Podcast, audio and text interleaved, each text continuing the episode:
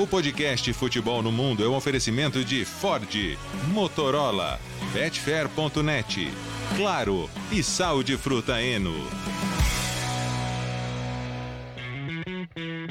Alô Brasil! Olá para você que é fã de esportes. Podcast Futebol no Mundo chegou, edição 214. Vamos falar muito de UEFA Champions League e os primeiros times nas quartas e final do torneio. Hoje com Leonardo Bertozzi, Gratan Leal, o Jean Oddi. Por onde andaria de novo o Gustavo Hoffmann, hein, Léo? Boa pergunta, Alex. Tá vendo coisas de La Liga por aí? Tá, tá viajando, Claro, né? né? Tá, curti... Tá curtindo. curtindo uma viagem, diria que ele. Era do Celso Portioli o programa Curtindo uma Viagem? Acho que era. Sim, Celso É. Portioli. Viu só? É, que- aqui é cultura, tá pensando o quê? mas, mas ele deixou a entrevista, viu? Eu só vou ter uma dificuldade pra pronunciar o, o time que o rapaz da, da entrevista joga, mas como ele, como ele não deixou um áudio avisando, eu vou, a gente fala do jeito que a gente quiser. Meu, que ele, ele vai lá e faz isso, né? Ele, ah, você não vai participar hoje? Não. Você deixou a entrevista, claro, com quem? É, é o Rafael Sabino do. do- E aí, Jean? Tudo bom? Tudo bom, Alex? Olá, companheiros. Tô vendo que vocês, vocês seguem evitando falar o nome do time, né? Ou seja, vocês vão deixar apenas para o último momento, para o momento da extrema necessidade mesmo, falar o nome do time. Ainda bem que a gente vai falar de equipes é, mais cuja, cuja pronúncia é mais tranquila, ou pelo menos mais conhecidas, né? Como o PSG, como o Tottenham, como o Milan, é, como o Chelsea, Borussia Dortmund, enfim, todos que estiveram envolvidos, claro, o Bayern de Munique, envolvidos nessas quartas de final, aí, nessas oitavas de final, alguns garantindo vagas interessantes nas quartas de final da Champions. Oito letras e, é, e- e duas vogais. Muito fácil. E aí, Bira? Bom, é, começando aqui rapidinho com hábitos alimentares, um fã de esporte não estranhe, quem estiver vendo pelo YouTube, se de repente aparecer eu beliscando alguma coisinha aqui, eu tô meio, meio chatinho da garganta ainda, é, eu sou que nem o Jean, quando a garganta fica ruim demora um século para melhorar. Então eu descobri que um jeito bom de dar aliviada na garganta é comer fruta. Então Hum, eu tô ah. com uma salada de fruta aqui, daí eu tô dando uma beliscadinha que é só pra eu não ficar muito tossindo aqui, ou rouco, alguma coisa assim, no, no podcast, tá? Então não estranhe já deixando o aviso. Você é a favor Pô, de é salada, você, você é a favor de banana na salada de fruta ou não, Virata? Hum, Sou. É? Eu acho que eu acho não que sou quando- muito. eu acho que pega Eu sou, muito, eu sou. é, não Não, sei. Tô, tô com Bira também. É bom, É. é, uma consistência É. diferente. Ah, uma É, textura diferente. Isso, É uma textura Isso, diferente. isso. Eu não gosto de uva com caroço. Eu, me, me incomoda muito ter que Não, ficar. mas- não, Ah, é eu daí tô não- com você. Tô com É, você. por- porque te, essa- te- Começou diferente, a- isso assim? atrapalha, atrapalha a experiência de comer a salada de fruta, até que em determinado momento você para para tirar a semente de alguma, né? Exatamente. Exatamente. Meu Aliás, por pai come você- o caroço, tá? É. Vocês poderiam comer o caroço também. Não, não, Não. estraga o dente. É, o, o, o, o Birão, pra onde você andou ontem? Falando de hábitos Ontem? alimentares. Ontem ou anteontem? Ontem? Ontem? Não, Ou ontem anteontem? eu, Onde você jantou? Eu jantei em casa. Não, eu vi, nas redes, eu vi nas redes sociais que o Biratã Nas comeu, redes sociais. A é, rede social não disse não, Ou pediu. Aqui, não, aqui, aquilo é de, de umas duas semanas atrás, aquilo é do carnaval. Ah, ah, entendi. Aquilo ali, eu, de- eu, a- aque- aquele restaurante, é um restaurante vegano hebra, é, judaico. Eu comi antes de ir do desfile das campeões, das campeãs aqui em São Paulo. Ah, como que é? Restaurante vegano judaico. É, é do lado da casa do Birner, ele que recomendou e é bom. O, o Birner, que aliás, é- o Birner é, uma, o Birner é o maior especialista em café que eu conheço, assim. Ele, ele conhece os cafés etíopes, ele, ele vai numa cafeteria diferente todo dia, ele conhece o processo É, de, mas não vai na dele. de coar. É, mas Não, não fui não, porque eu acho, eu acho muito sofisticado. Eu- o máximo que eu me permito é a aquela maquininha de expresso que todo mundo tem. E pra mim tá ótimo. Aliás, está explicado É. que na época, desde a época do bate-bola, que ele chegava de manhã com uma, uma marmitinha vegana e escondia atrás da poltrona e ia comer nos intervalos. Está explicado de onde vinha. Ah, UEFA Champions League. Começamos com a classificação do Bayern de Munique e a eliminação do PSG. O PSG até que fez um bom primeiro tempo, até a metade do primeiro tempo, mas depois não resistiu, Léo. Mais uma vez, né? Mais uma eliminação. Em... A gente está falando de um time que, em 10 anos aí de projeto Qatar, chegou a duas semifinais, né? E uma final. E em cinco dos últimos sete anos caiu nas oitavas, e nas circunstâncias mais distintas, né? Teve aquela para o Barcelona, que, embora toda reclamação justa de arbitragem, estava 4 a 0 Teve a do Manchester United, que ganhou fora e perdeu em casa no final, e não era o, o melhor Manchester United de todos os tempos. E essa do Bayern sem conseguir fazer um gol em 180 minutos, né? E, e, e, tudo bem. Ah, não teve o Mbappé parte do primeiro jogo, não teve o Neymar do segundo jogo, pô, mas ainda tinha, tinha os outros sempre, né? E, e coletivamente o fato é que o PSG não teve a altura. Sai tendo levado gol em todos os jogos. E eu lembro que a gente falava muito na fase de grupos, né? Até quando levou o gol do Maccabi, né? Ah, foi 7 a 2, mas temos que olhar para esses dois gols sofridos aí. E, e a ironia de, disso tudo é que nos dois jogos teve gol do ex, né? Coman, como na final, e Choupo-Moting na volta. Eu adoro quando esses caras saem dos times meio zoados, assim, tipo o Choupo-Moting do PSG. Viralizou na época um vídeo de um gol que ele perde em cima da linha, né, contra o Strasbourg, o gol mais perdido de todos os tempos. Eu adoro quando isso acontece. Então ele, ele acabou rindo por último, ajudando o Bayern de Munique a avançar. É... E o Bayern de Munique fez um grande jogo defensivamente também, né? É... Se a gente pensar no Sommer, o Sommer quase entrega um gol no primeiro tempo, que o Vitinha perde, mas depois ele faz uma cabeçada na, na defesa, na cabeçada do Sérgio Ramos, que é monumental. O Delite que salva o gol em cima da linha. É... O, o Upamecano, cara, ele trava uma finalização certa do Messi, uma do Mbappé. É... Faz uma partida monumental também. Então, é, claro que você não vai conseguir impedir que o PSG crie situações contra você, né? Mas o, o Bayern foi muito bom nisso aí. E eu acho que a outra grande diferença está nos, tá nos bancos, né? Um, adianta muito o PSG ter três das maiores estrelas da atualidade quando num jogo desse você tem você coloca três garotos, dois de 17 anos, né? E o Bichabu até errou, né? Acho que o erro principal foi dele, ele deu um passe na fogueira ali pro Verratti, que ficaram reclamando de falta, mas para mim não foi. E, e é isso. Ah, enquanto o Bayern, pô, Gnabry, sabe, Sané, Sadio Mané, ó, o João Cancelo, ó, os caras que entram no Bayern, os caras que entraram no PSG. Então, eu tinha me animado muito no começo da temporada com, com o Luiz Campos, porque é um cara de projeto, é um cara de ideias esportivas, mas a rigor, quando, quando o PSG precisou de algo mais no jogo mais importante da temporada, não teve. Não teve, não teve. E aí, se você se você consegue fazer um bom trabalho defensivo contra os figurões, não resta muita coisa, né? Então, eu acho que o é mais um projeto que fracassou. Eu digo fracassou já no tempo passado porque eu não eu não, não vejo que o Gautier vai, vai, vai ficar muito tempo. A dúvida para mim é se ele termina a temporada ou não. Talvez nem termine. E o Luiz Campos, que é uma decepção, sim. Uh, outro dia, inclusive, é, é, é, entrando no campo para falar com jogadores, meio que se ao trabalho do técnico, numa coisa muito nada a ver para a posição dele. Então, eu, eu, eu tinha um certo otimismo de, de acreditar que o PSG poderia, poderia cam caminhar para um projeto esportivo mais racional, mais funcional. Mas a real é que não dá para discutir, cara. O, o, o PSG sai muito bem saído e o Bayern tem uma cultura de clube que, que o mantém forte, o mantém competitivo e fala um grande protagonista do Bayern hoje, um, um, um protagonista acima dos outros. Na época você podia até falar do Lewandowski.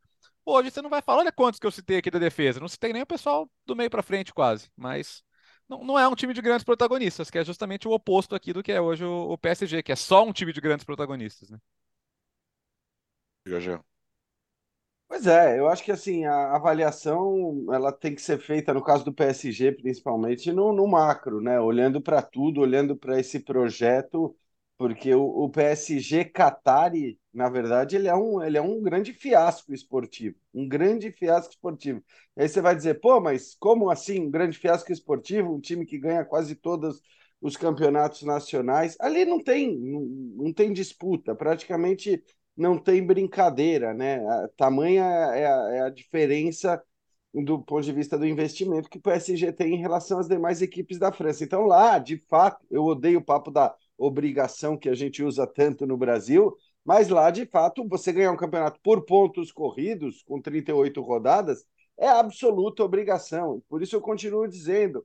É, a, a grande façanha deste PSG Qatari foi conseguir perder o campeonato de 2020 e 2021 para o Lille. Quer dizer, perder aquele campeonato para o Lille realmente foi um feito incrível. Parabéns, é, é, o grande feito esportivo. É um grande projeto de marketing, não se discute, é dinheiro para todo lado, é, tem moleque vestindo a camisa do PSG nos quatro cantos do mundo, isso eles conseguiram, mas conseguiram muito às custas do que os jogadores que fazem com que esses moleques vistam as camisas do PSG é, fizeram em outros clubes, né? É, é, é mais a por isso, é mais pelo que o Messi fez em outros clubes, é mais pelo que o Mbappé faz na seleção francesa, é, é, é, o próprio Neymar, acho que tudo que ele construiu antes de chegar no PSG. Então, assim, a gente vê muita criança, né, meninos e meninas vestindo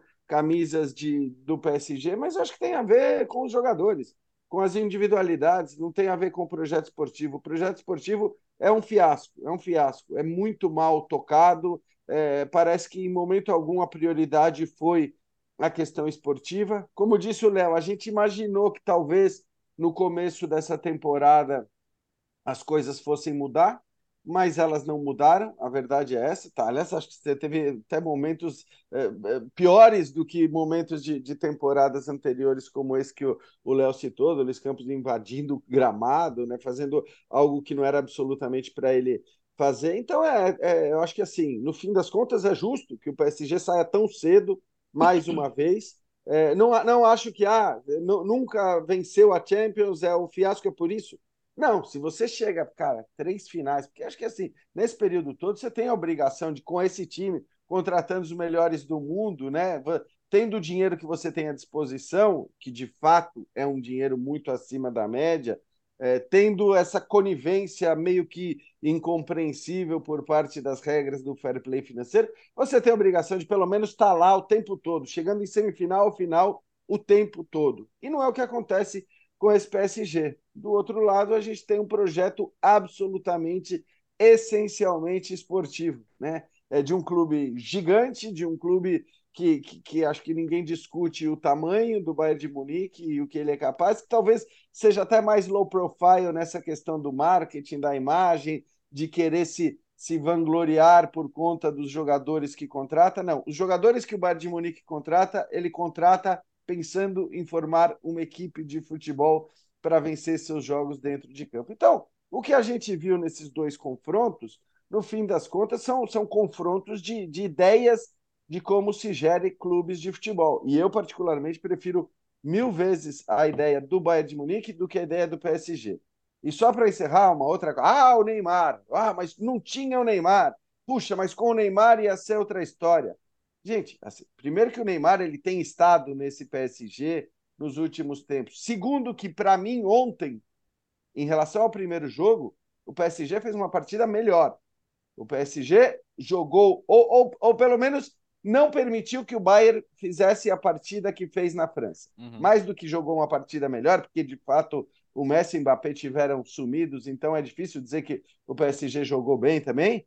Mas assim, no primeiro jogo na França, a gente viu um Bayern que poderia ter, inclusive, matado o confronto no primeiro tempo. Foi um Bayern muito superior no, no Não, primeiro o, jogo. O placar, o placar de 2 a 0 ele é mais justo para o jogo de ida do que para o jogo de volta. Uhum. Se os placares tivessem invertido, 2 a 0 em Paris e 1 a 0 em Munique, tava, acho que estava mais justo em relação ao jogo.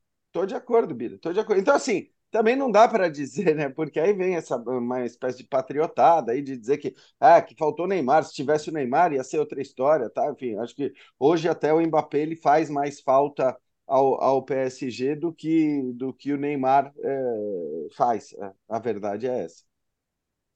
É, a gente estava até discutindo no, no ESPN FC de ontem, né, Bertozzi, uhum. que o Paris Saint-Germain é, era capaz de melhorar sem o Neymar, é, daí não é nada específico contra o Neymar, mas é mais porque você tem um jogador a mais para compor um meio de campo. Desculpa. É, e, e no final das contas, talvez o melhor fosse ter o Neymar no banco como uma opção para entrar no segundo tempo quando você tenta mudar alguma coisa no jogo. Ai, saco, né? a garganta não tá boa. É, de qualquer maneira, acho que assim, é, o problema do Paris Saint-Germain não foi o confronto contra o Bayern de Munique. Porque você está enfrentando um adversário muito forte, que no geral é melhor do que você. E o Paris Saint-Germain no jogo de volta fez um jogo digno, em que ele poderia até ter aberto o marcador no primeiro tempo. Perdeu. É, o, zagueiro tira em cima da linha, o Sommer faz uma defesaça, e daí o Bayern de Munique foi lá, achou uma brecha, foi lá, conseguiu sua vitória e mereceu vencer. O problema é o Paris Saint-Germain ser segundo no grupo, atrás do Benfica. E o Benfica faz um trabalho espetacular, mas pelo nível de investimento, o Paris Saint-Germain tinha que ter dominado o grupo. Tinha que ter sido o primeiro colocado. Como no ano passado já foi segundo no grupo, aí tudo bem, contra o Manchester City. né? Foi segundo no grupo junto com o Manchester City, que é um time com, com um projeto econômico parecido, mas que tem um projeto esportivo muito mais bem desenhado. E daí o Paris Saint-Germain cai contra o Real Madrid nas oitavas de final, né? É, então, acho que o, o, Paris Saint-Germain no jogo de ontem, acho que até fez o que dava para fazer. Eu, assim, eu nem condeno muito o Paris Saint-Germain no jogo de ontem. Eu condeno mais o jogo de ida e condeno mais todo um projeto, o, o time de futebol que foi montado, que no final das contas não conseguiu dominar um grupo em que tinha uma Juventus combalida e um Benfica que tem um nível de investimento muito menor. E daí ele cai em segundo lugar no grupo. Agora, sobre, até sobre a comparação dos projetos, Jean, já que você mencionou esse assunto, é curioso o Paris Saint-Germain cair para o Bayern de Munique, porque o Bayern de Munique é tudo que o Paris Saint-Germain poderia ser e não consegue. E não consegue não é porque é. não é porque ele tenta e não consegue, ele não consegue porque forças internas ali é, do, do, da, da vaidade é, das figuras que comandam o clube não deixam. Por quê? É um clube extremamente dominante no seu campeonato nacional, de um país que, em geral, é exportador de jogador, é, e que ele acaba concentrando, virando uma referência dentro do futebol doméstico. Então, ele acaba concentrando alguns dos melhores jogadores desse país, que é um grande produtor de, de talentos, e nisso ele forma uma base competitiva que consegue não se perder pelo domínio que ele tem no campeonato nacional para eh, continuar sendo competitivo no torneio continental. O Bayern de Munique faz isso muito bem. O, o Bayern de Munique, ele, de certa forma, sempre é uma referência sobre, a, sobre o estado do, do, do, futebol alemão, porque ele concentra alguns dos melhores jogadores alemães. Eles têm como projeto ter os melhores jogadores alemães lá dentro. Uhum. E eles conseguem, mesmo dominando, mesmo ganhando a Bundesliga com muita facilidade, normalmente, não está acontecendo agora, nessa temporada. Ele consegue não perder a referência do que é ser competitivo na Europa. O Paris Saint-Germain não faz nada disso. Ele poderia ele é muito mais rico que os, que os rivais dele na França. Ele poderia ser um time que, por exemplo, concentra os talentos franceses, né? Concentra os talentos franceses e vai complementando com alguns talentos que ele vai lá e contrata de fora. É, ele passa a ter uma, coisa, base. Bira, é assim, talentos franceses que interessam ao PSG são os talentos já renomados. Esse é o problema do então, PSG. Não, mas isso que eu tô, mas isso que eu tô falando. Não mas por, que eu tô falando, porque, a vaidade dos dirigentes. O, o Mbappé eles queriam. Agora, você acha que eles vão buscar o talento que vai ser o cara que ainda não, então, não, não gera a imagem? Mas o que eu tô falando, Jean? A vaidade dos dirigentes não permite. O Paris Saint-Germain não consegue fazer isso, não é porque ele tenta e erra. É porque ele, ele não consegue vencer seus próprios, sua própria vaidade pessoal seus próprios. Eh, o, o ser humano ali dentro é, não deixa isso acontecer. O Mbappé, no final das contas, ele é parisiense porque ele foi descoberto pelo Mônaco. Uhum. Porque o Paris Saint-Germain não tinha uma rede para descobrir ele lá dentro, lá em Paris. Né? Não tinha um trabalho tão bem feito para descobrir ele lá em Paris. E vários outros jogadores. Né? O Coman, que é formado no Paris Saint-Germain, o Choupo-Moting, que agora eliminou ele. Vários jogadores que até passaram pelo Paris Saint-Germain e o Paris Saint-Germain não percebe o quanto pode usar, ou mesmo se percebe, ah, não, mas a urgência do, da manchete é muito mais importante do que um projeto esportivo. Então, o Bayern de Munique é o que o Paris Saint-Germain poderia ser, mas não, mas não é porque seus dirigentes têm uma necessidade do marketing, da vaidade, não estão pensando numa coisa de, não, vamos construir ali uns, uns 3, 4 anos construindo uma estrutura, porque depois depois vai, meu, no piloto automático. Não, nem esses quatro anos quiseram ter já foram pro pau e estão até agora. É, andando em círculo. É, e sabe o que é louco, assim, porque a gente elogiou muito o trabalho do Luiz Campos. É, em janeiro, você já tinha algumas questões de elenco que você tinha que resolver. Por exemplo, ah, a formação ideal do time é com três zagueiros. Ok, tenho poucos zagueiros. Ah, já fechei com o screener para a próxima temporada. Cara, contrato em definitivo. E quando tentaram fazer isso, já no final da janela, a Inter falou: agora eu não tenho tempo para buscar outro também, não vou te vender, cara. A história do Zé, que teve a questão da documentação do Chelsea, né? Que o erro da documentação, o computador da liga. Você não deixa, você não deixa uma negociação importante para o último dia, para a última é. hora. Senão a chance de dar alguma Vai coisa errada. Tá atualizando é. lá. Então, às vezes a gente, a gente, a gente atrasa aqui o podcast porque o Windows de alguém tá atualizando, pô. Imagina. É. Em geral então, do Bira, né? É, é essas assim. coisas. Não, essas... mas já aconteceu do Bertozzi, hein? Já, já, já aconteceu do Bertozzi já, também. Já, que ficou lentaço lá. É, acontece, acontece. Então, assim, você não pode deixar as coisas para sorte. É, a, a, a, a, você não pode se colocar numa situação em que você pode ter que colocar dois meninos de 17 anos no jogo decisivo da Champions League, cara. Você é o PSG, pô. Entendeu? É, é, esses meninos têm que jogar nos jogos da Ligue 1, pô, né? Não é, o jogo fica grande para esses meninos, e a culpa não é deles. A culpa é de um contexto em que eles tiveram que entrar ali. Né? E, e mesmo falta de opções no ataque. Ah, o Sarabia não é nenhum craque e tal, mas é ok, era um jogador de elenco. Não jogava um dos três, jogava ele. Né? E, uhum. e, isso tudo não foi resolvido. Então eu acho bastante frustrante. Acho o trabalho de todos. É, não dá para para tirar os jogadores de responsabilidade. Tira o Sérgio Ramos, que para mim fez uma partida excelente, excelente, excelente. Foi que quase faz um quase, gol quase que... faz o gol importante ainda. Uhum. Duas vezes quase Duas faz vezes, o gol. É. E, é, mas assim, to, todo mundo ficou devendo no jogo, no jogo decisivo e, e acho que o, o que, que, vai acontecer agora, né? Vai voltar o, o Tuchel? Desculpa, pô, volta aí. Você, você nos levou a uma final de Champions. Vou te falar que tem um grande vencedor nessa história toda é o Thomas Tuchel, viu? Porque ele foi o cara que conseguiu colocar esse time numa final de Champions e, e no mínimo, pelo menos, chegar perto. É, é agora, o, só uma coisa, o, o Bira falou do projeto esportivo. O projeto esportivo do, do, novo PSG era esse. Então o projeto fracassou. Esse era o projeto esportivo. Colo, é, colocar um monte de gente. Né? É, aliás, nós cansamos, já, já falamos sobre isso, de colocar um monte de craques, estrelas, não sei o quê, e o projeto fracassar. Fracassou, não adianta. É, porque acho que assim, o projeto talvez não fosse de fato um projeto esportivo acima de tudo. Acho que essa é a questão, né? É o, é o sports washing lá, é, é limpar a imagem, era muito pensando na Copa do Catar, é, era fazer barulho. Barulho foi feito, como eu disse, o PSG passou a ser um clube conhecido no mundo todo. Como eu disse, você tem crianças vestindo camisas do PSG no planeta inteiro por conta dos jogadores. Agora, tá bom, se esse era o objetivo, legal. Então, acho que talvez estejam até em boa parte satisfeitos os seus proprietários ganhar ou não a Champions, talvez seja um interesse maior dos torcedores do que dos, dos caras que compraram o PSG. Eu nunca vou ah, gostar, eu nunca vou aprovar, eu nunca vou achar que esse tipo de, de coisa é legal, porque em geral não é isso que o torcedor quer. O torcedor não quer marketing, não quer barulho. O torcedor quer, é, se não ganhar, porque não dá para ganhar o tempo todo, embora no caso do PSG, convenhamos, com o dinheiro que se gasta, é, é você tinha que ganhar muito, mas muito mesmo tem obrigação de ganhar, né? Algo que não dá para falar de outros clubes em outras ligas, mas é assim, nunca me pareceu ser essa a, a prioridade. É, e aí a gente, a gente vê muita comparação com o Manchester City que não tem absolutamente nada a ver. O que, que tem a ver PSG e Manchester City? Acho que PSG e Manchester City eles têm a ver em relação à quantidade do dinheiro, não se discute, e a, a, a, as vistas grossas dos mecanismos que deveriam impedir que clubes gastem mais do que arrecadam. E acho que isso está provado, né? A gente não, é lamentável o Guardiola se prestar a esse papel, inclusive Guardiola, sou absoluto fã do Guardiola, mas ele se prestar a esse papel também é, é, é lamentável. Agora, de qualquer maneira, eu acho que assim, param por aí as comparações.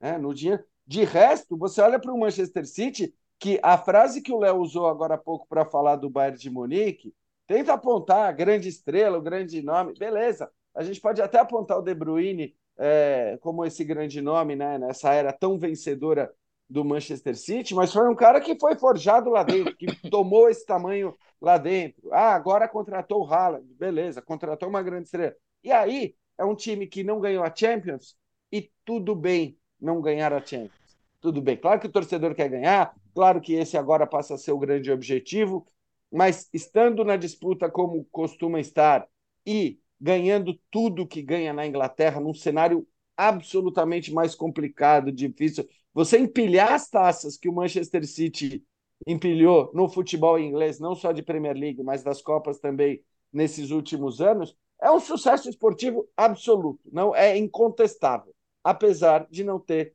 a taça da Champions. O PSG depende da Champions. Ah, você vê é, o City muito é, mais perto do que o PSG, né? É, acho que é, então, essa é a questão. Claro. É exatamente isso. O, o Manchester City é, ganhar a Champions League é difícil, hein, gente? Uhum. É, o Real Madrid ganha. De, Só o Real Madrid assim, que ganha assim. É, por... é, o Real Madrid ganha jogando de costas, de, de ponta cabeça. aliás, aliás, o, aliás, o Marca deu uma, aliás, provoca, deu uma provocada na capa, né? Falando, tipo, Mbappé, quer ganhar a Champions, cara? Você sabe o que você é, já fazer, né? sabe. É. Bem, Mas então, aliás, aliás o, o fato de, ser, de ela ser muito fácil de ganhar pelo, é, para o Real Madrid dificulta para os outros, que é uma Champions League por ano. Se o Real Madrid está ganhando ano sim, ano não, na média, então sobra pouco para os outros. Mas a Champions League é difícil. O Chelsea começou a ter esse investimento do Abramovich lá em 2003, só foi ganhar a Champions League em 2012. Uhum. Nove anos depois, e depois de alguns ciclos terem dado errado, inclusive o melhor ciclo do Chelsea, é, do Abramovich, que foi o do Mourinho. Sim. O do Mourinho não ganhou. Aí foi ganhar com o, com o, o Di Matteo. E, e o Chelsea não tinha fair play financeiro na época. Né? Então era, é, podia criar uma distorção do jeito que eles bem entendessem. O Manchester City também não ganhou ainda a Champions. Então é normal não ganhar, tá? Faz parte da vida não ganhar. Agora, o Paris Saint-Germain nesse período tem uma, tem duas, tem uma semifinal. Uma semifinal é uma final. E uma, é, que, é a, que é a do ano chegou na final. Né? Isso. Né? Só tem uma semifinal. O Paris Saint-Germain, é, no resto da sua história, também tem uma semifinal. Né? O, o time lá do Raiz chegou a uma semifinal de Champions League. Quer dizer, esse time do Paris Saint-Germain não conseguiu, é, claro, num período de tempo mais curto, mas ele não conseguiu extrapolar, é, ou conseguiu extrapolar muito pouco, né? O, o que o Paris Saint-Germain anterior tinha feito. E acho que essa é uma diferença relevante. O Manchester City chegou em final, chegou em semifinal, é, e claro, ganhou Premier League que dão status para o trabalho que a Ligue 1 não dá. Mas o Paris Saint-Germain tinha que estar chegando. Quanto, quantos gigantes do futebol europeu o Paris Saint-Germain ganhou em mata-mata de Champions League nesse período agora. Uhum. Mesmo, mesmo ano da Entendeu? final foi tirando Atalanta e Leipzig, né? Exatamente. O, o, Manchester City tirou. O Manchester City tirou, inclusive, o Real Madrid. Uhum. Na, na, nesse ano que o, que o Paris Saint-Germain chega na final, o Manchester City tira o Real Madrid, ganhando os dois jogos. Depois eliminar pelo Lyon, mas ganhou do Real Madrid. Né? O Manchester City tirou já gigantes do futebol europeu. Então, assim, você tem um sinal de força ali né? E, e, o Paris Saint-Germain não consegue. E não dá para dizer que não montou time no papel para isso, mas nunca montou um time no coletivo que tivesse uma lógica na montagem do time, por isso que não sai do lugar. Ô, ô Léo, para a gente fechar aqui, ah. o Bayern de Munique muda a geração, muda o elenco, o time tem altos e baixos e o Thomas Miller tá lá. e, o titular. Gente... Não é, não é protagonista como já foi, mas tá lá e funciona. Ah, e quando a gente fala em, em, cultura de clube, né, é isso, né? Ele, ele tá, tá lá há muito tempo e, e, ele vai ajudando novos jogadores a crescerem também, né? Então ele tem hoje um Musiala ao lado dele, que é um jogador fenomenal, é, fez uma partida incrível, um dribles, criando situações, a sustentação que, que o, que o meio-campo dá também com o Goretzka, com o Kimmich. Então, quer dizer, se você começa a falar de destaques do Bayern, você vai acabar falando de todo mundo, né? É, é, é inevitável. A grande contratação para a temporada, o Sadio Mané, veio do banco. Veio do banco. Então, isso é, é notável. E, e, quando a gente brinca com o Choupo-Moting, né, que é claro, gente, ele não é, não é um terço de Lewandowski, mas ele está substituindo, entre aspas, um jogador que é impossível de substituir. Você não substitui o Lewandowski, cara. Entendeu? Só que ele tá entregando gols, tá entregando gols, tá entregando, tá decidindo jogos, tá fazendo dele. Por quê? Porque o coletivo funciona. Né? Quando o coletivo funciona, cara, o, o, valor individual de alguns jogadores nota que podem ser nota 6, 6,5, ele sobe, sobe para 7, sobe para 8. E acho que é isso que eu vejo acontecendo com o Bayern de Munique. E a gente sempre discute sobre Bundesliga e Champions League, né? O, o, o Bayern tem aquela a sétima marcha da Champions, né? Ele tem. Ele tem. O, o, PSG não, o PSG parece o. Na é, Champions é, parece o, o, aquele, o, o, o carro do Senna no, no, naquele GP do Brasil que ele ficou sem a sexta marcha, mas pilotado pelo Nakajima. Calma. Vamos lá. É, hoje o Milan está classificado, empatou com o Tottenham ontem em Londres. Jogo de ida no San Siro 1 a 0, aguentou a pressão o Milan. É verdade, Alex, aguentou a pressão em alguns momentos do jogo, mas foi um jogo muito igual, né? Foi um Sim. jogo com, com chances dos dois lados. Eu acho até que o Milan acabou tendo mais oportunidades de fazer, que claro que fica muito marcado na nossa cabeça a defesa absurda que o Manhã faz na cabeçada do Kenny no finalzinho, que levaria o jogo para a prorrogação, mas naquele momento o Tottenham já com um a menos pela expulsão do Romero, né? Mas acho que assim, é, olhando para elencos, olhando. Aí o Milan, acho que assim, a gente falou muito do PSG e do não projeto esportivo do PSG. A gente tem que tirar o chapéu para o trabalho que o Milan vem fazendo já há alguns anos aí, muito com, com uma participação enorme do Paulo Maldini, que foi um craque dentro de campo e vai se mostrando cada vez mais um craque fora dele também. Não quer dizer que vai ganhar tudo, não quer dizer que né, vai continuar é, chegando, né, que vai avançar ainda mais na Champions. Mas aí a gente tem que olhar para o contexto, e o contexto do Milan, é, para a grana que tem, para o olhar sempre rigoroso da UEFA em relação a, a, fair play financeiro e tudo mais, eu acho que assim é, foi, tem sido um grande trabalho esportivamente falando do Paulo Maldini, do Stefano Pioli, que é bom lembrar, né? Ele, eu acho que na hora que fica definido o confronto Tottenham e Milan, talvez a maioria das pessoas colocasse o Milan como favorito. E aí, na hora que vira o ano, que começa, já, já tinha mudado. O Tottenham já tinha virado o favorito de novo, embora não estivesse jogando muito, porque o Milan estava num buraco completo. Uhum. O Milan estava o Milan estava no, no, parecia que não ia conseguir sair daquele buraco. E aí, Stefano Pioli que faz, muda completamente o desenho tático da sua equipe, passa a jogar com três zagueiros, encontra é, soluções e, e, fez dois bons jogos. Acho que fez dois bons jogos. Fez um bom jogo na Itália, fez um bom jogo na Inglaterra. É, passa, eu acho que, que com justiça pelo Tottenham. Então, é um Milan que é gigante, ninguém precisa falar é, do tamanho do Milan, é o segundo maior vencedor de Champions, depois desse Real Madrid que a gente fala que ganha Champions meio que por osmose, né? É, então, assim, é um Milan que é gigante, que consegue, depois de tanto tempo, voltar às quartas de final de Champions League, e acho que o importante é, não volta por acaso, né? Volta por um bom trabalho, um trabalho bem feito, por escolhas de peças muito é, é, é específicas, sabendo que o time precisava. Não vai dar certo, todo mundo não vai. Não é que todo mundo que você contrata vai sair uh, jogando muita bola, né? A gente pode olhar para alguns jogadores como o Dequetelar, que chegou e todo mundo imaginou que ia ser um moleque que ia arrasar. Aí não arrasou ainda, não está não tá comendo a bola, pelo contrário, está mal, mas não quer dizer que na próxima temporada não possa estar bem. Então, é um Milan que, que tem paciência, que encontra jogadores menos renomados, mais baratos, mas que aos poucos vai montando um time forte esportivamente. E acho que essa chegada às quartas de final, que tem um peso financeiro importante também para o Milan, que está sempre vetado de contratar, então tem esse peso financeiro importante também, acaba sendo um prêmio essa chegada às quartas de final por um projeto esportivo muito bem feito. É, porque não, não dá para assim, comparar a história de. Desculpa, Biratã, é só falar assim, comparar a história de Milan e Tottenham. Cara, não dá para comparar, evidentemente. O Milan é sete vezes campeão da Europa. Mas hoje, cara, o poderio financeiro é muito diferente. O, o, os, os times da Premier League, especialmente os da parte de cima, faturam muito mais que os times da, os times da Série A italiana. Então, o, o Tottenham, na janela de janeiro, contratou o, o Pedro Porro, pagando entre empréstimo e aí a obrigação de compra 45 milhões de euros para o Milan gastar muito num Dequetelar e ele não dar certo, pesa, porque é um dinheiro que, assim, não é que você tem sobrando. É um dinheiro que você reservou ali para fazer uma aposta alta e o moleque não funcionou e não é o primeiro nem o último também se não der certo. Pô, desde Paquetá até Gurkuf. O Milan já teve várias apostas aí em, em, garotos promissores que, que não funcionaram. Isso é do futebol, né? Não dá para adivinhar e acertar sempre também. Mas, mas faz falta para o Milan se você investe alto e esse jogador não corresponde. Enquanto o Tottenham pode se dar o luxo, às vezes, de pagar o que pagou no Richarlison, ele não ser titular, aliás, está reclamando, uh, pagar o que pagou agora no, no, no, Pedro Porro, em outros, vários outros jogadores. Então, queira ou não, assim, é, é, esportiva, sem olhar para história, cultura, uh, tradição, o, o Tottenham deveria ter feito melhor no confronto. Né? E foi o Milan quem fez melhor, jogando uh, não de peito aberto, evidentemente, mas uh, se mostrando no jogo o tempo todo.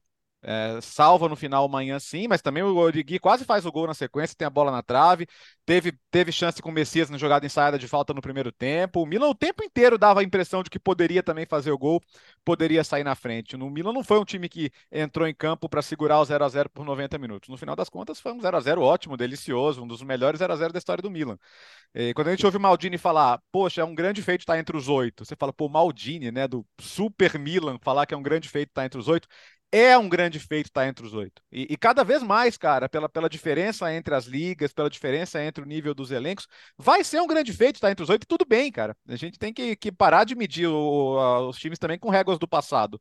É um passo. Tomara que, que o futebol italiano como um todo e o Milan se estruture para falar, pô, isso aqui é o mínimo que a gente pode fazer. Não. O Milan está entre os oito melhores da Europa depois de 11 anos. É enorme. O torcedor tem que estar muito orgulhoso e, assim, mal posso esperar por ver o que vai ser San Siro Eu, eu tô torcendo por um derby, sabia? Me perdoem os. Ah, perdoem os portistas, porque tem muito jogo ainda pela frente, mas eu adoraria. Até porque eu acho que aqueles derbys dos anos 2000 foram incríveis, né? Mais de uma vez teve Milan e Inter na Champions. Eu acho que tá sendo tão legal. Assim, os dois estão longe da briga pelo título na Itália, mas todo jogo tá tendo 70 mil, 75 mil. As duas torcidas estão fazendo um espetáculo, assim, nessa temporada mais bonito do que o dos times até. Então, eu, eu gostaria muito que a gente pudesse ver um, um momento como esse de novo numa Champions. Achei interessante que o Milan classificou, como vocês falaram, é, jogando futebol. Não foi que se instalou lá atrás e ficou torcendo para a bola não entrar. Não, o Milan jogou. É, teve suas oportunidades também. O, o Manhã só teve que fazer uma grande defesa, que foi aquela no finalzinho.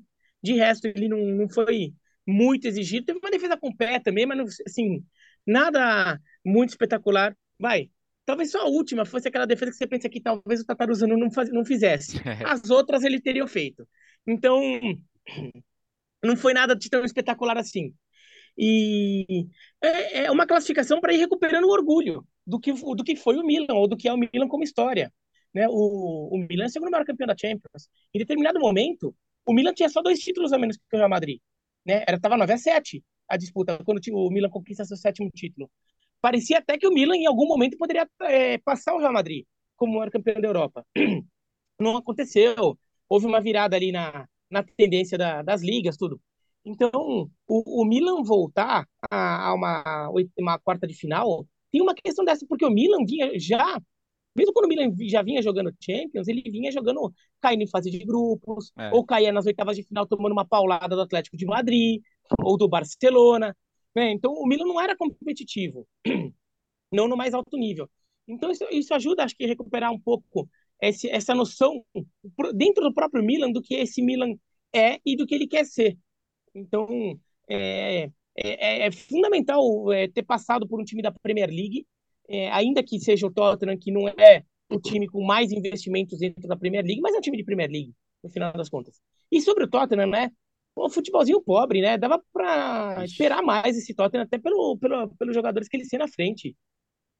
É a primeira é, vez, é a primeira vez que eu me frustro. Bravo, é a primeira vez que eu me frustro profundamente com o trabalho do Conte. Agora, uh, vocês são testemunha que todo mundo achou estranho quando o Conte foi pro Tottenham, porque ele, quando saiu da Inter, né, ele saiu porque tinham prometido coisas para ele, que o time ia se reforçar, ia ficar mais competitivo para brigar também na Europa, e ele sai.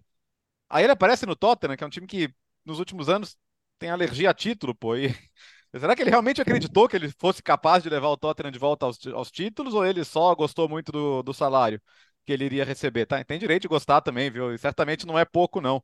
Mas, nossa, ele tá, tá doido para ir embora, cara. Tá doido e assim. É. E, e, pela, e pela frase do Richarlison, os jogadores estão doidos para ele ir embora também. Isso, isso invariavelmente acontece. Não aconteceu na Inter, é justo que se diga, os jogadores gostavam muito dele, o problema dele era com a direção mas em outros casos não, né? O caso do Chelsea, enfim, agora acontece a mesma coisa. E ele tá doido para voltar. E, eu acho que o Tottenham tem que refletir seriamente se vale a pena esperar o fim da temporada, porque ele, ele, ele, ele, ele, ele, ele deu uns argumentos, né? Ah, porque o, a gente, pra gente é muito ficar em quarto, o Milan vem de ser campeão. Ele, ele tirou totalmente de contexto a diferença das ligas, a diferença dos elencos. É, e, ele, e ele, no geral, né, é um técnico com resultados ruins na Europa, né? Se comparado com o que ele faz em, nas competições domésticas, por exemplo. Então eu, eu, fico muito frustrado. Embora não seja surpreendente essa reta final, porque parece muito com outras retas finais, de fato, assim, é, cara, em algum momento parecia que o Tottenham estava jogando um jogo de volta de Champions League precisando ganhar. Em momento não. nenhum, parecia um jogo de oitava rodada da Premier League, cara. É, então, e, o Tottenham. E, e, não, e esses jogos eles têm sido assim, os jogos do Tottenham. E assim, independentemente, de ser, e não deveria ser independentemente, porque eh, são jogos, evidentemente, de, de diferenças marcantes, mas, cara, o Tottenham joga meio que todos os jogos na mesma vibe ali, na mesma sintonia, como se fossem coisas que não vão. Acho que se, se havia uma chance de título, essa chance ela estava muito mais nas duas Copas, na FA ou, ou na, na Copa da Liga. Agora o time já não tem mais possibilidade nenhuma. Seria um feito, sim, eu acho que seria um feito se ele conseguisse conquistar qualquer uma dessas duas taças. Ele, ele talvez fosse visto como bom, o cara que conseguiu levar o Tottenham de volta à conquista de títulos e tudo mais. Acho que a competência do ponto de vista tático do, do Antônio Conte não se discute. Ele é um ótimo técnico, ele é um técnico, inclusive, vencedor ou, ou de grandes campanhas, mesmo quando teve elencos abaixo dos seus rivais. Então, vamos lembrar do título dele com o Chelsea. Ser campeão naquela temporada era algo que parecia hum. impossível. Ele é o cara que leva a Juventus, né, depois de um momento negativo, de volta às conquistas e que inicia aquela série absurda. Ele é o cara que faz com que a seleção italiana é, medíocre, era uma seleção italiana medíocre na, na Euro de, de da França, é, avance né, e, só, só, saia nos pênaltis contra a Alemanha, é, eliminando a Espanha. Tá? Então, assim, ele tem em geral grandes campanhas. Eu tô com o Léo. Eu acho que esse é o trabalho mais decepcionante, uh, embora ele ainda esteja e com um jogo a mais tal na, na, na quarta colocação da Premier League. E acho que aí olhando para a Premier League e para os investimentos dos outros, ficar entre os quatro já vai ser uma vitória, já vai ser uma grande conquista, mas olha, me parece muito pouco provável que é. isso aconteça se a gente olhar ali quem está chegando, os times de baixo. Você pegar, suas, times... você pegar suas fichas, né? Você vai colocar no livro, sem contar os outros, tá? Newcastle, Brighton, chance matemática, mas é. ficha por ficha. Você vai colocar no Liverpool hoje ou no, no Tottenham? No Liverpool. No Tottenham, é, não, é. Eu, eu não coloco no Tottenham, assim, é. eu acho que assim, né? Aí eu tô olhando para a bola jogada e tal. E é o que você falou, mais uma vez. É, vai, terminar uma, uma temporada com o Conte, pelo jeito, quebrando o pau com os seus jogadores. Ontem ele até falou que não podia exigir mais dos caras, que eles foram, fizeram tudo o que podiam e tudo mais. Quando começa a aparecer as declarações como as do Richarlison, também vamos falar, não é que está entrando e acabando com os jogos para ficar pedindo né, titularidade no time. Ele, ele é um cara é, que. Falta, acho que falta um pouco de autocrítica também, né? Exatamente, falta autocrítica para o Richarlison também. Mas, é, mais uma vez, um trabalho do Conte vai terminar, e acho que vai terminar mesmo no final da temporada, com, essa, com esses conflitos constantes com os seus jogadores. Eu acho que o Richarlison, na verdade, ele até teve um pouco de autocrítica, que ele falou que a temporada dele tá uma, né, uma M. Ele falou isso. É que acho que o, o, a, o diagnóstico dele que eu, que, eu, que eu discordo um pouco, né? Que ele falou que tá uma M porque ele não tem jogado. E ele até tem Exato. jogado. Acho que tá uma, é, tá uma M porque ele não tá encaixando, não tá funcionando. É, já falei isso, continua valendo. Os últimos seis gols do Richarlison foram, pela seleção brasileira. Três na Copa do Mundo e três na última data FIFA antes da Copa. Pelo Tottenham, ele só fez gol antes disso, né? Aquele jogo contra o Olympique de Marseille na fase de grupos da, da Champions League. Então, o, o Richarlison também tem decepcionado. Mas agora, a decepção que tem sido o Richarlison no ataque, para mim também tem a ver com o, realmente o trabalho ofensivo ruim que, o, que esse Tottenham faz. Tendo Son, Kane, Kulusevski, Richarlison de opção. Ainda mais os jogadores como o Perisic, é, Emerson Royal, que vem fazendo um, uma boa temporada depois da Copa do Mundo. E o Pedro Porro, que foi contratado, que também é bom jogador. Quer dizer, o Tottenham tem tem jogadores que poderiam criar mecanismos ofensivos bem interessantes. E alguns deles já criaram em outros momentos, em outras temporadas. E essa temporada, o Tottenham é de uma mesmice no ataque, que é, que é um negócio incômodo. É, e, daí acaba tendo que contar, e eu mesmo achava que o Tottenham tinha uma boa chance de passar por causa disso, é, acaba tendo que contar com a capacidade de decisão do Kane, ou a capacidade de decisão do Som, e o Som nem tá fazendo uma grande temporada. Muito e daí não tá rolando. É. é. pelo contrário. Tanto que o Som chegou a ser reserva do Richarlison. Então, o Tottenham, como todo, tem decepcionado. E essa coisa, não tem sentido de urgência o time em campo. É, mesmo na Premier League, estava perdendo do Wolverhampton, perdeu do Wolverhampton na, no fim de semana, só lembrou que tinha que ganhar o jogo quando tomou o gol. Tava lá jogando, tava lá jogando. E o Wolverhampton ali jogou mal o primeiro tempo, técnico fez mudança porque falou, tem que ganhar o jogo, o Wolverhampton começa a dar calor, sai o gol. Daí o Tottenham lembra, puxa, seria bom se a gente ganhasse, né? e o Tottenham pressiona e acaba não conseguindo. E, e, a sensação é de que o Liverpool vai ganhar essa quarta posição na, na Premier League. Ainda em Londres, o Chelsea acordou para a temporada de um Borussia Dortmund que chegou talvez como favorito, né, Léo? E não jogou nada. Rapaz. Só, só para o Léo, só para o Léo falar. Agora imagino que aquele palpite do Léo Ah, é, acabou. Vai ganhar a Bundesliga, ah, ele, vai, ele aumentou, né? acabou. né? Porque como é, vamos, vamos... continua na Champions... Ah, mas, mas tô chateado. Tô, tô tá chateado, chateado, sim. Tô chateado. Não, tô. Eu esperava que o Dortmund ia fazer um bom jogo. Não, claro que dá para garantir que fosse se classificar, mas o Dortmund não fez um bom jogo. Ah, até começou bem, né? Começou controlando bem a posse, controlou no ataque e tal, mas teve uma grande chance na falta do Marco Reus defendida pelo Kepa. E o Chelsea martelou, martelou, martelou. Era para o gol ter saído antes, né? O gol é. não saiu com o Sterling, mas poderia ter saído antes já, com a bola do Havertz que bateu na trave, não entrou por milagre.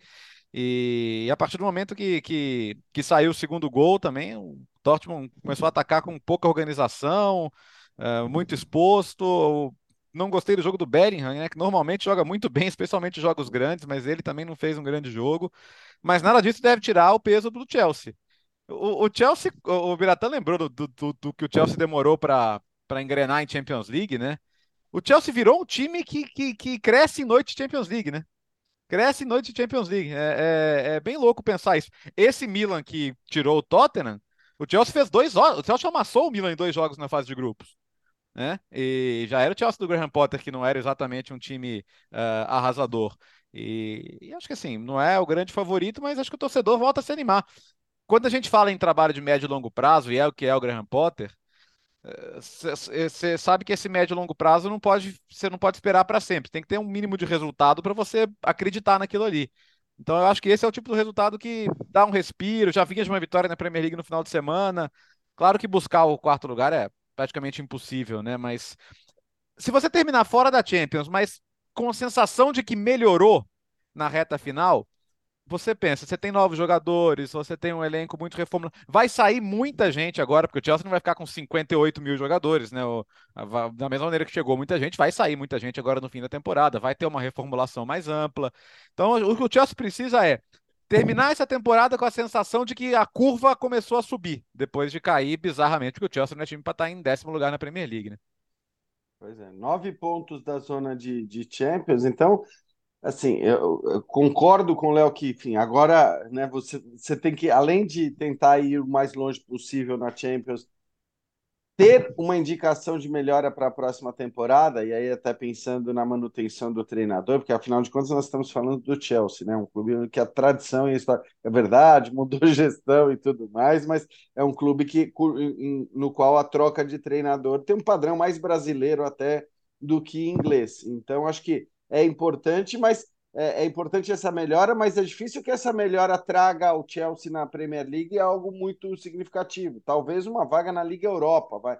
Porque nós estamos falando de décima colocação, nós estamos falando é, de nove pontos de distância da, da, da, da zona de Champions League, com times muito poderosos brigando lá em cima, alguns em franca recuperação, como é o caso do Liverpool. Então, assim, imaginar o Chelsea na Champions não, não, não vai dar, a não ser que seja o campeão é, da Champions League. Então, é, é, por outro lado, né, essa, agora a distinção do que acontece na Premier League para o que vai acontecer nos dois jogos de quartas de final da Champions para o Chelsea, que é maior do que para qualquer outro time, né? Porque assim é uma é um limbo. Você está jogando no limbo ali na, na Premier League sem grandes objetivos, sem grandes metas, e do outro lado, você tem a maior competição de clubes do, do mundo é, para tentar ir o mais longe possível. E como disse o Léo, assim, aí vai depender, claro, também do sorteio e tal, mas vale lembrar: o Chelsea pode enfrentar equipes contra as quais ele pode eventualmente ser favorito, né? É, é. A gente vai falar desse sorteio na hora que a gente tiver os, os oito classificados, mas tem algo curioso nessa Champions, né? Porque você tem times, vamos dizer, menos badalados, que podem ser vistos como azarões, aquele que, aqueles que teoricamente todo mundo quer enfrentar, não sei se são bom, boas paradas para você querer enfrentar, não. Eu estou falando especificamente do Napoli, que deve se classificar, e do Benfica, que, que é. fez o que fez nessa Champions, até que o Bira até lembrou, numa primeira fase, né, eliminando ali a Juventus, eh, deixando o PSG abaixo dele. Então, são, são, vamos dizer, times considerados talvez um pouco menores do que os gigantes, mas que estão jogando mais bola do que muito gigante. É, essa é uma Champions League que não tem tanto super time, né? Não tem time assim que você olha e fala, nossa, esse time aqui é, é imbatível. Talvez o Manchester, é, acho que eu tenho o Manchester City, parece acima, e talvez Mas do não Bayern de joga Munique. bola de super time nessa temporada Não, também. é, essa temporada do, do Manchester City deu um passinho para trás. Mas acho que é o time que você quer fugir. Bom, e o Real Madrid pela mística, né? Pela mística. Agora, o futebol do Real Madrid como um todo na temporada também não é um futebol de super time. É. Então, é, é uma Mas não Champions era na que- passada também, né, é, né Bira? É, não, mas na, mas na passada a mística tava, mas pelo menos estava liderando o espanhol, né? E É, o Benzema estava jogando demais na temporada. O, o Vinícius Júnior tá jogando muito nessa, é o melhor jogador do Real Madrid, mas a temporada do Vinícius Júnior não é a temporada do Benzema na passada, né? Que o Benzema, nossa, estava destruindo. Então, é, é uma Champions League que começa, que o Chelsea pode ach- achar que, olha, dá para ir até mais longe, mesmo com um futebol ainda muito oscilante ali, que ainda não convence totalmente. Agora, nesse jogo contra o Dortmund, ali, é, a culpa muito dela foi minha e do Bertozzi, porque a gente no programa daquele dia mesmo, a gente falou, olha, nós dois falamos isso. Eu tô confiando no Dortmund, hein? Eu tô confiando no Dortmund. Daí não deu, né? Que Daí erro, foi, né? é muita zica, é muita zica, é muita zica, é muita, muita energia é, passando. E, mas o Chelsea fez, fez jogo de time, de, de time grande, fez jogo de gente grande, assumiu, chamou a responsabilidade. É, aí teve uma reclamação do Tottenham em relação ao, do, do, Tottenham, do, do Dortmund em relação ao gol do pênalti, que daí para mim não tem muito cabimento. Foi pênalti, foi muito pênalti e no final das contas tinha que, tinha que voltar porque o jogador que pega o rebote tinha também não estava onde deveria. Então, acho que não tem muita discussão. E o Chelsea mereceu vencer. Esse que é o principal, né? A bola jogada do Chelsea foi para vencer o jogo. E vamos ver se isso de repente vira um marco também dentro do Chelsea na Premier League, na temporada como um todo. O time começar a jogar, né? Porque é um time muito jovem que às vezes eu sinto falta de referências. Quem é que assume a bronca quando a coisa tá difícil, né? E, e nesse jogo, no final das contas, todo mundo respondeu. É, todo mundo assumiu a bronca. E, e aí a gente vê um Chelsea completamente diferente que lembrou o Chelsea de, algum, de alguns momentos da temporada retrasada. Não só porque ganha Champions, mas teve vários jogos grandes que o Chelsea chamou, né? Contra a Manchester United, que até empatou, mas martelou o jogo inteiro. Foi totalmente protagonista. E a gente não vinha vendo mais isso do Chelsea. Agora voltamos a ver. Ô, Bira, e o Benfica? Atropelou. Nossa, o Benfica. É, eu achava, bom, o Benfica já estava com o negócio bem resolvido, né? Fez 2 a 0 no Bruges fora de casa. Ah, não, o Benfica vai jogar, vai resolver, vai garantir o negócio, fazer um golzinho aqui, outro ali, garantir. Passou o trator. Mas, mas passou o trator, assim. É, fez 5 a 0 depois toma um, go- golaço, inclusive, um golaço do Bruges no finalzinho. Mas faz 5 a 0 com a maior tranquilidade do mundo. Teve gol anulado com um minuto de jogo. Né? O, Benfica é, até voltou a jogar o futebol que jogou no começo da temporada e parecia que o time tinha acomodado um pouco. É, até no, no Campeonato Português, o time não está mais invicto, né? Perdeu um jogo do Braga e até deixou um tropecinho aqui, um tropecinho ali. É, e baixou o nível de jogo. Aquele time que, que atropelava todo mundo, mesmo no Campeonato Português, no começo da temporada, já não estava mais assim. Não, contra o Bruges voltou aquele time. É to- é totalmente dominante. Assim, é impressionante que a gente vê esse Benfica jogar.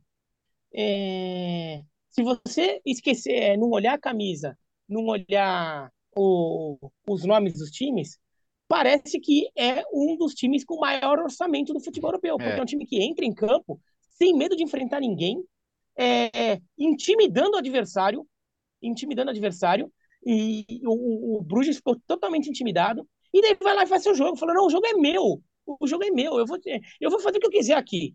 É, o Benfica, claro, no passado tem uma história gloriosa, mas o Benfica dos últimos tempos é um time que joga com um orçamento mais limitado, acaba não conseguindo ter, ter essa imagem, até esse nível de intimidação em cima do adversário, como hoje tem, e como hoje está tendo. É impressionante esse, esse Benfica.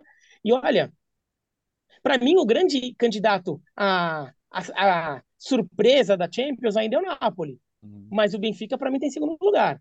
Assim como um time que ninguém esperava, mais até do que, por exemplo, a Inter de Milão Uhum. por exemplo, que ainda, que ainda tá viva, e é um time assim que até tem um histórico recente melhor que o Benfica. Ó, ó, Beratan, são 104 gols na temporada, cara. 104 gols, a gente tá em março, pô, é absurdo. E e eles falam, ah, mas, ah, Campeonato Português. Não, são 23 gols na Champions, pô. Só a fase de Não, grupos pra cá, né? Então é absurdo. As atuações na É. Champions de altíssimo nível. Eu confesso que nem vi o segundo jogo, tá? Não, não, não vi porque considerava já que era um confronto Uhum. é, decidido. Mas a gente precisa lembrar do que o Benfica fez, na, e tudo bem, ainda tinha o Enzo e tal, mas é, o que o Benfica fez na fase de grupos, né? Conta, o Benfica massacrou a Juventus uh, em Turim. É. O Benfica jogou muito bem contra o PSG. O Benfica, assim, é um time indiscutível. A primeira colocação, num grupo que tinha Juventus e PSG, que todo mundo dava. Não, esse grupo já está definido. É o PSG em primeiro, a Juventus em segundo e o Benfica em terceiro, né? Era o que muita gente dizia. O Benfica foi o primeiro e foi o primeiro com justiça. Perdeu uma peça importantíssima do seu time e continua é, jogando bem. Então é isso, assim, é, é, beleza. Você tem camisas maiores, você tem times mais poderosos e com mais dinheiro, mas ó, na hora de um confronto, vamos dizer, Chelsea e Milan se classificaram agora, né? assim como o Benfica se classificou. Você, você, você crava o Chelsea tão favorito contra o Benfica? Você crava o Milan favorito contra o Benfica num eventual sorteio para as quartas? Eu acho difícil. Difícil. Ô, Léo, um destaque para a Conca Champions. É, aliás, o Jean, você quer falar do, da Conca Champions? Ou deixa não, eu não vou, eu não vou falar, não vou falar. Eu já expliquei para os companheiros hum. o porquê no meu, no nosso grupo de é. WhatsApp, né? Tá conca bom. lá, Conca. Ah.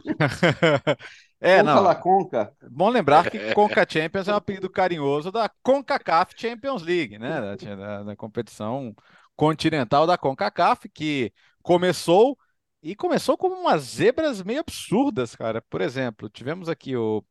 Ontem o Olímpia de Honduras meteu 4 a 1 no Atlas do México. O Atlas que ganhou dois campeonatos mexicanos recentemente. E mais impressionante ainda, o Austin FC, né, um dos times mais jovens da MLS, que tomou 3 a 0 de um time chamado Violet do Haiti, que estava um tempão sem jogar partidas oficiais. O jogo, nem por questões de estrutura, nem foi no Haiti, o jogo foi na República Dominicana e foi 3 a 0. É, no caso do, do, desse jogo, né, tem muito de, de soberba e, e, subestimar o jogo. O Austin deixou titulares tipo Driussi, né, que tem passagem pelo, pelo, pelo, pelo futebol europeu e tal, nem viajaram alguns jogadores, mandaram um time bem reservão mesmo, naquela de, ah, mesmo que perca, mesmo que dê uma zebra e perca, dá para virar. Pois bem, 3 a 0 e, e, e vai ter o jogo da volta agora em Austin na semana que vem. Com uma coisa que eu acho bem absurda, né? Que é alguns jogadores do time do Haiti não podem ir por questões de visto, né?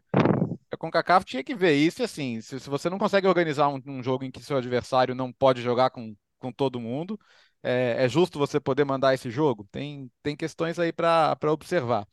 E a derrota do Atlas, embora o, o Olímpia seja um time muito tradicional de Honduras, né, o técnico é até o Petróleo, que é o vice-campeão mundial com a Argentina em, em 1990, o, Atlas tem um certo trauma de não ter grandes campanhas internacionais, né? Um pouco como era com, com o São Lourenço na Argentina até outro dia. Inclusive, ficou um tempo sem ganhar nada de nada, né? O título de 2021 foi o primeiro em, em 70 anos lá no México, mas é, chamou atenção também, né? Volta e meia acontece o resultado desse, às vezes se vira, às vezes não.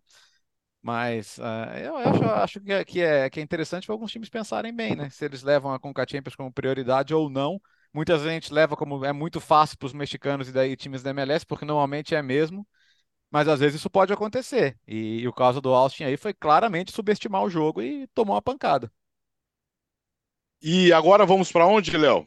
Aliás, só uma coisinha. Ah, diga. A Conca Champions com transmissões no Star Plus, hein? Sim. Aliás, o que não está no Star Plus, né? Assine já. Vamos para Azerbaijão, Léo. Peraí. É... é isso, né? É, peraí, vamos procurar todo mundo aqui ajudar a pronúncia. Uma vo... Tem uma voz, você falou duas, tem uma vogal, Alex. Ah, é uma só, é uma só, outra é J, desculpa a nossa falha. É, é, é, é, curioso porque ele vai falar na entrevista a maneira certa de pronunciar, né? Provavelmente o Gustavo ensinou para ele, inclusive, né? Mas vamos falar com o Rafael Sabino, que joga no futebol do Azerbaijão, no clube chamado Kizlyar. Kislia. Deve ser. Muito bom, Bertozzi. Muito bom. Parabéns pela pronúncia. Parabéns. Muito bem. Substi é, o, dois Y e um J para substituir as vogais. Muito vamos bem. lá, Mundo Hoffman entrevista. Roda a vinheta aí, Léo. Então vamos lá. Hoje vamos para o Azerbaijão no Mundo Hoffman Raiz com o Hoffman Entrevista. Viagem então para o Cazaquistão, Fã Sports. Entrevista dessa semana com Rafael Sabino, meio-campista do Kizayá. Eu treinei bastante antes do, do, do, do, início aqui da gravação da entrevista, viu, Fone Esportes? Mandei bem mais ou menos ou fui muito mal, Rafael? Tudo bem? Um prazer falar contigo. O prazer é meu, Gustavo. Um prazer estar com vocês aí, né? É, mandou muito bem, foi pronúncia bem falada, então tá aprovada. Boa. Vamos falar um pouquinho da sua trajetória, da sua experiência aí no futebol cazaque. Você chegou no ano passado contratado pelo Akijaik. É, mudou de clube para essa temporada, a temporada que começa agora, que começa nessa semana. É, como é a realidade do futebol do Cazaquistão? A gente sabe que os principais clubes do Cazaquistão têm investimento, têm dinheiro, conseguem fazer bons papéis em torneios continentais, Europa League, Conference.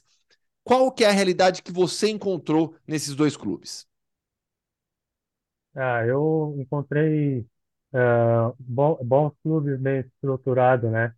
É, como nós não conhecemos muito, né? Sempre quando antes de vir eu procurei informações, né, para saber como que é antes de vir.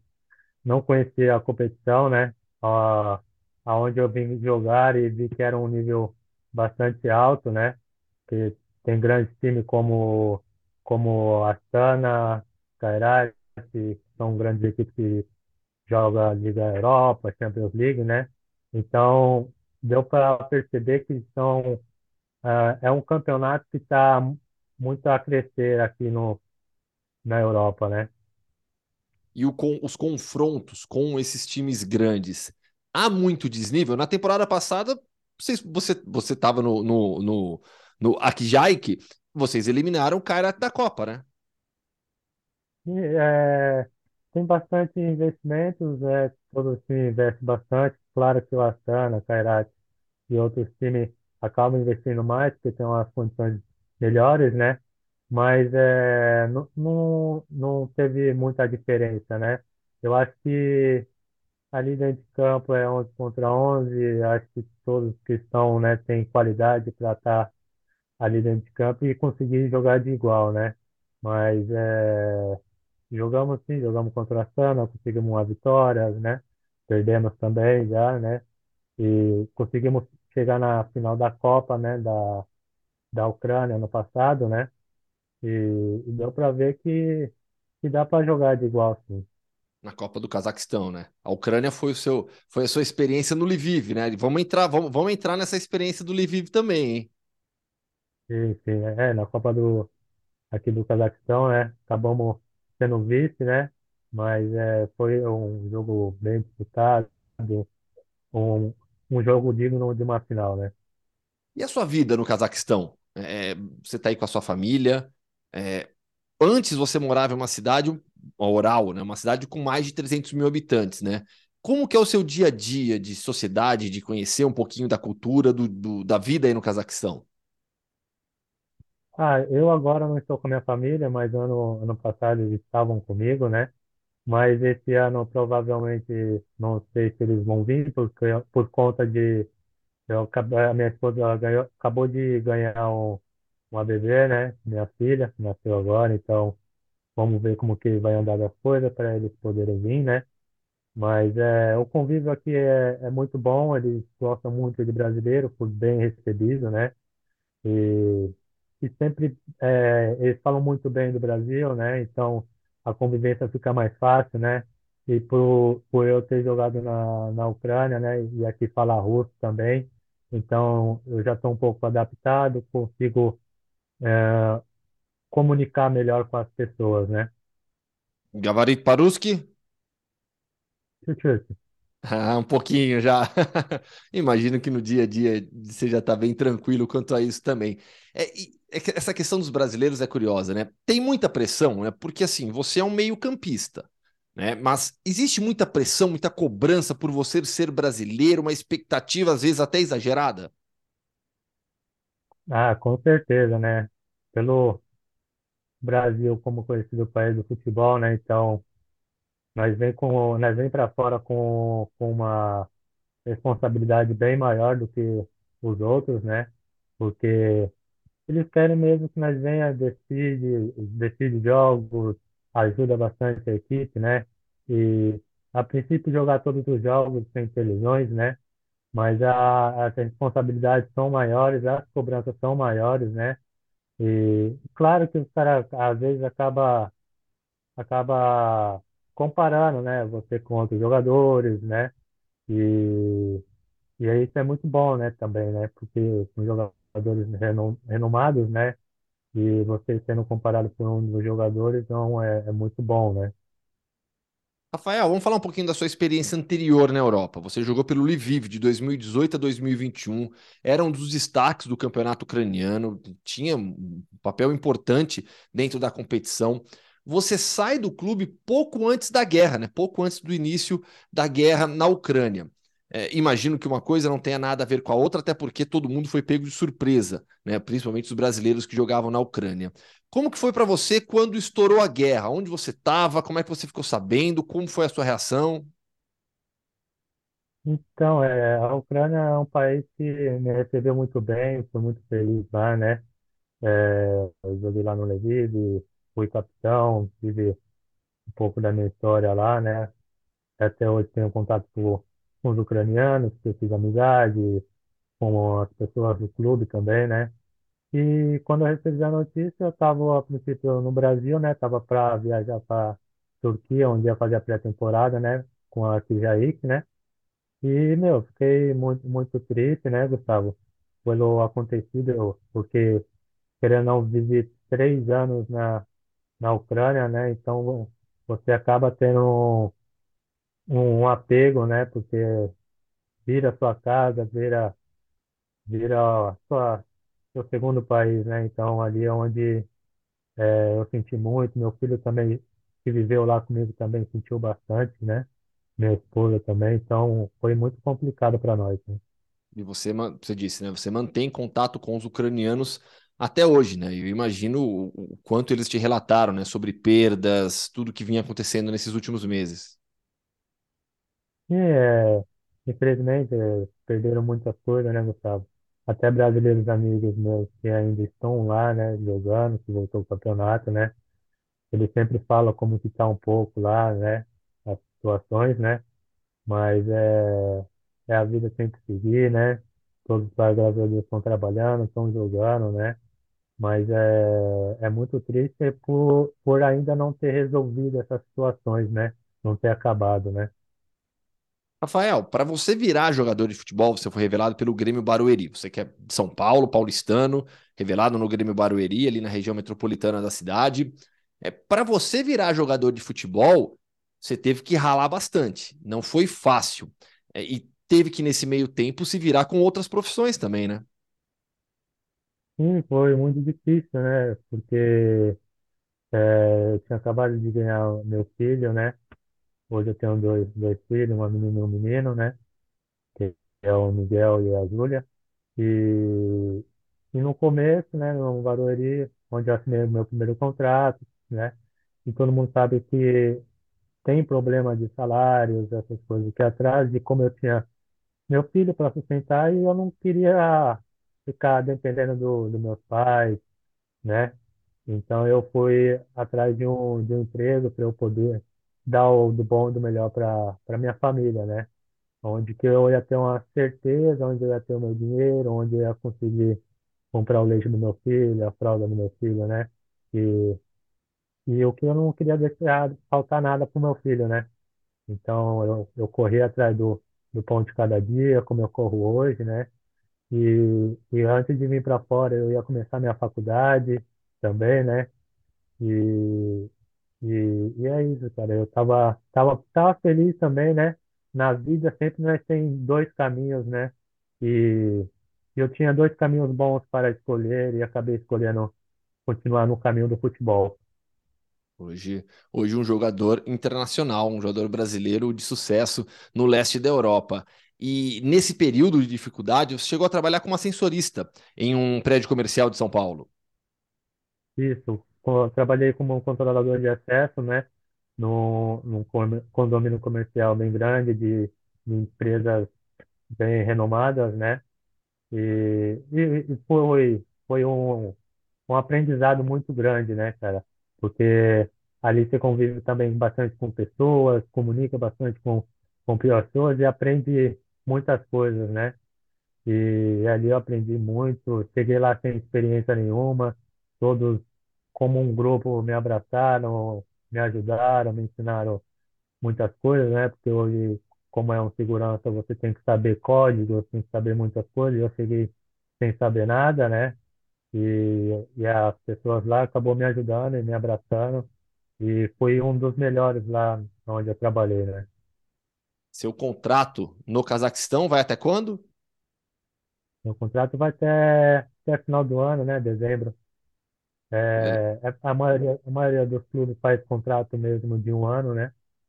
É, mas aí quando acaba o campeonato eles procuram renovar ou, ou tem outras propostas dos clubes aqui, né?